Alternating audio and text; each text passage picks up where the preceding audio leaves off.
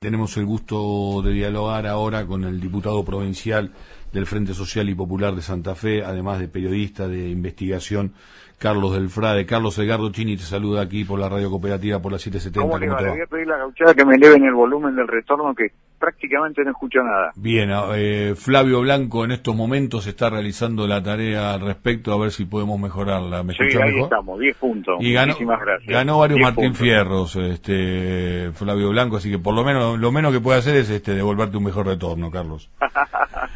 Bueno, eh, me, me, gusta sacarte una sonrisa porque siempre tu laburo te lleva a cuestiones muy tensas y, y, muy serias, ¿no?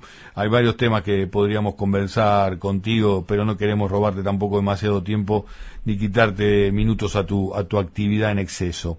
Eh, pero había instalado el presidente y cuando yo digo había es porque todo ya de nuevo me hace ruido si se instaló finalmente el tema de Vicentín, ¿no? Algo que a vos, en vos había despertado mucho ímpetu, un tema que se ha seguido desde antes, este, muy, muy de cerca, y ahora volvió a estar, ¿no? En superficie a partir de las palabras de Alberto Fernández. La pregunta es, ¿qué expectativas te merece esta situación y en todo caso se puede reflotar mucho lo que ocurrió con Vicentín?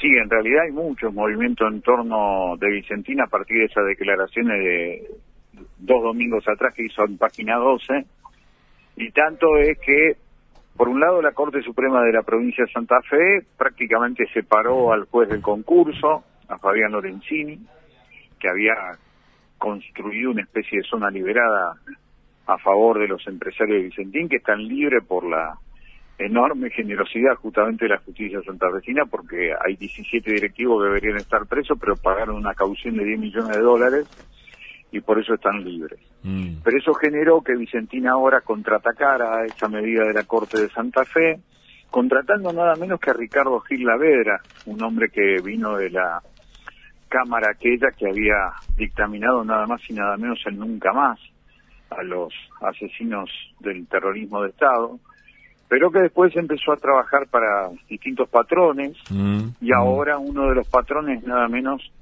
quien fuera acusado también de desaparecedor en los años 70 como fue Vicentina. Así que con Ricardo Gil Lavedra han pedido que esto vuelva al juzgado de Lorenzini allí en Reconquista.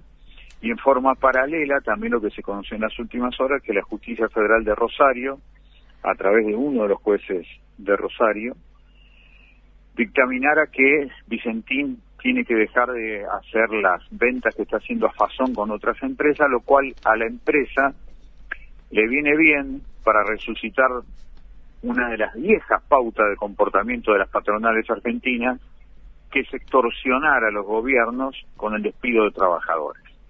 Así que estamos en un momento muy delicado, porque estamos hablando de un consorcio de 33 empresas, que si llega a practicar esta vieja y perversa usanza de las patronales de pedir trabajadores para que los gobiernos le dejen hacer lo que quieran, podemos tener un problema social mayúsculo que por ahora no se ha desatado, pero que ha generado mucha preocupación en los trabajadores, especialmente de las plantas aceiteras de Vicentín, en el norte de la provincia y también en la zona sur. Así que estamos en un momento realmente muy delicado y esperando que el gobierno en serio se meta para tratar de poner blanco sobre negro y despejar definitivamente a los delincuentes de guante blanco que han destruido no solamente Vicentín, sino que han terminado de extranjerizar el comercio exterior de granos en Argentina.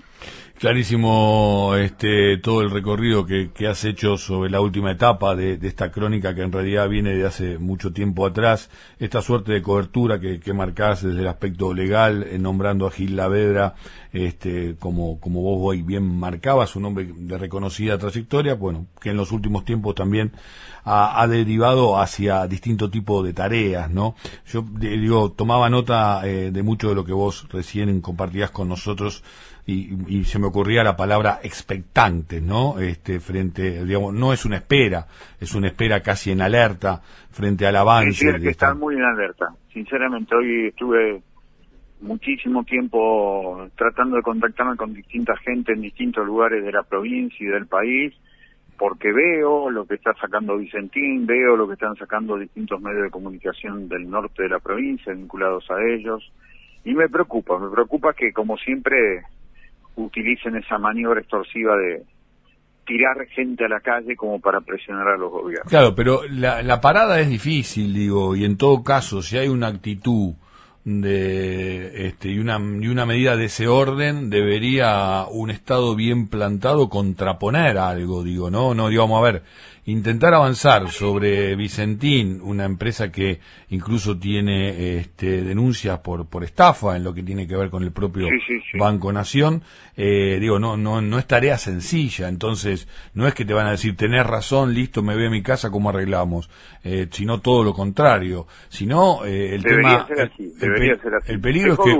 Claro, por eso el peligro es que se, se vuelva a desvanecer si, si, el gobierno no, no, vuelve a poner este, todo en la cancha, ¿no?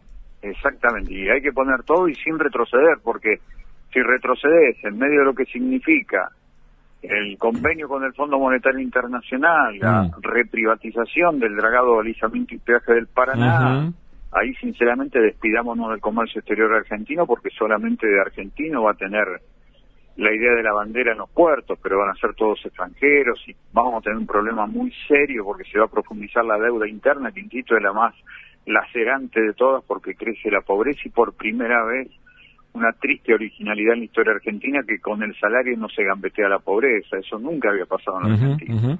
Eh, y también la inserción en el mercado de granos. Por ahí la palabra que hizo mucho ruido también fue la de expropiación. Hoy, ¿cómo está funcionando Vicentín? Y en todo caso, ¿qué es lo que vos crees que sería lo mejor que debería ir este, sucediendo? Vicentín está manejando un 30% de lo que manejaba porque tiene prohibido las exportaciones por todas las bestialidades que hicieron ilegales durante el macrismo. Con eso le alcanza para pagar los sueldos y seguir trabajando bien, incluso ganando dinero.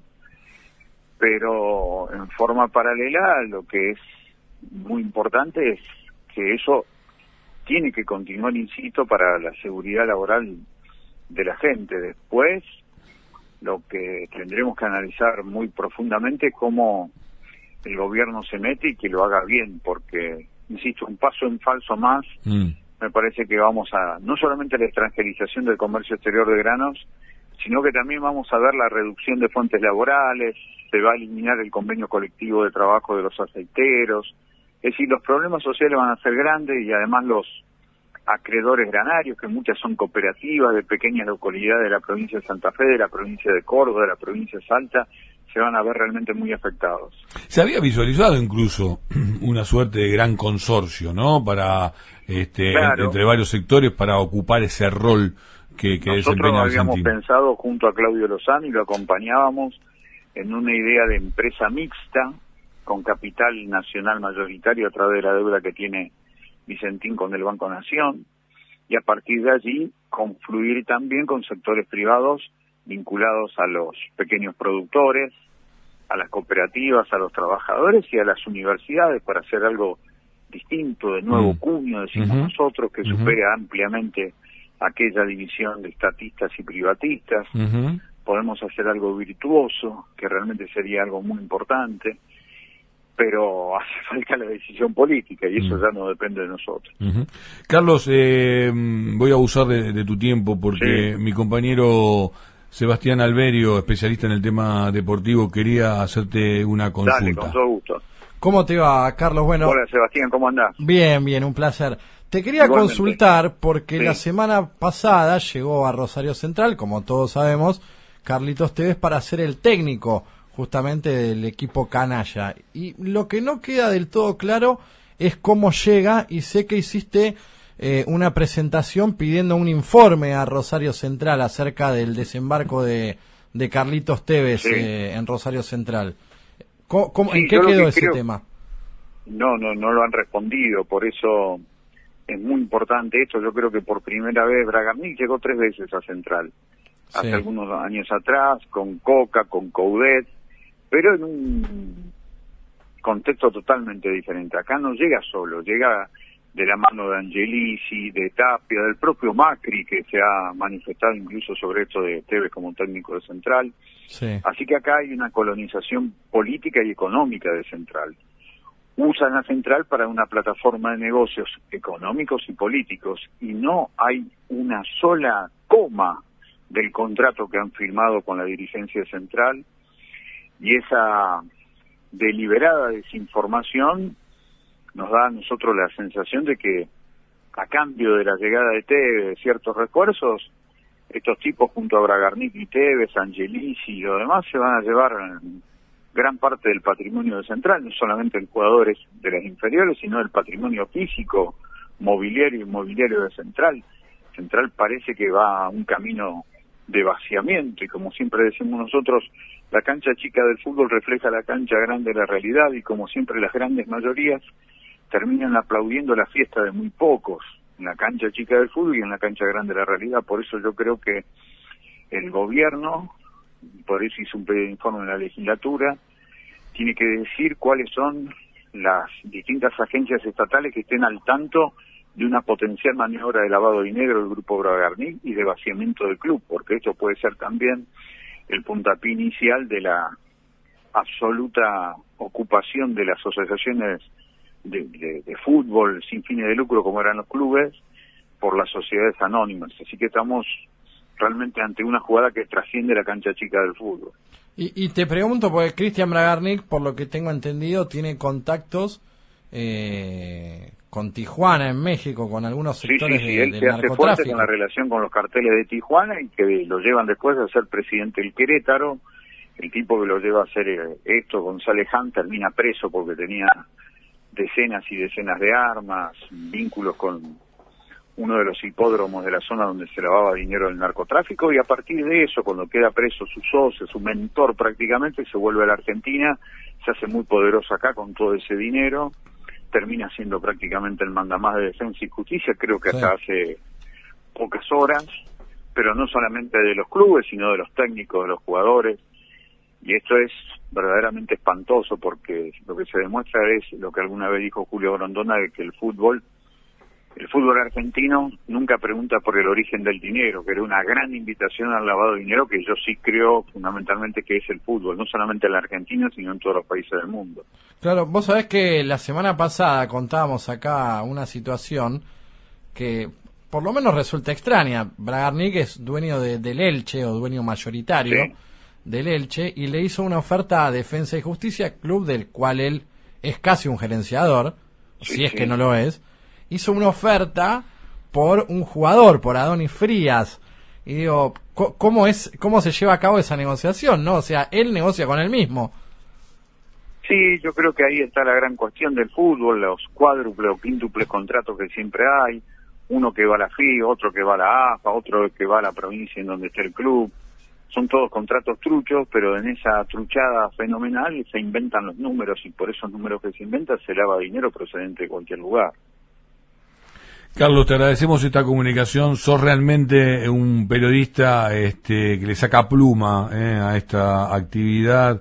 Eh, necesitamos mucho más periodismo de investigación, eh, siempre citando concretamente fuentes y, mucho laburo previo, y además también en tu rol como, como diputado.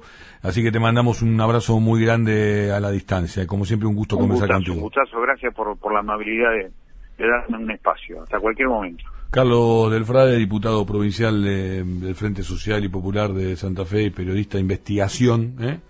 Eh, como él gusta presentarse también, pero creo que altamente merecido, ha pasado por aquí, por la 770, ha pasado por aquí, por el regreso de la cooperativa.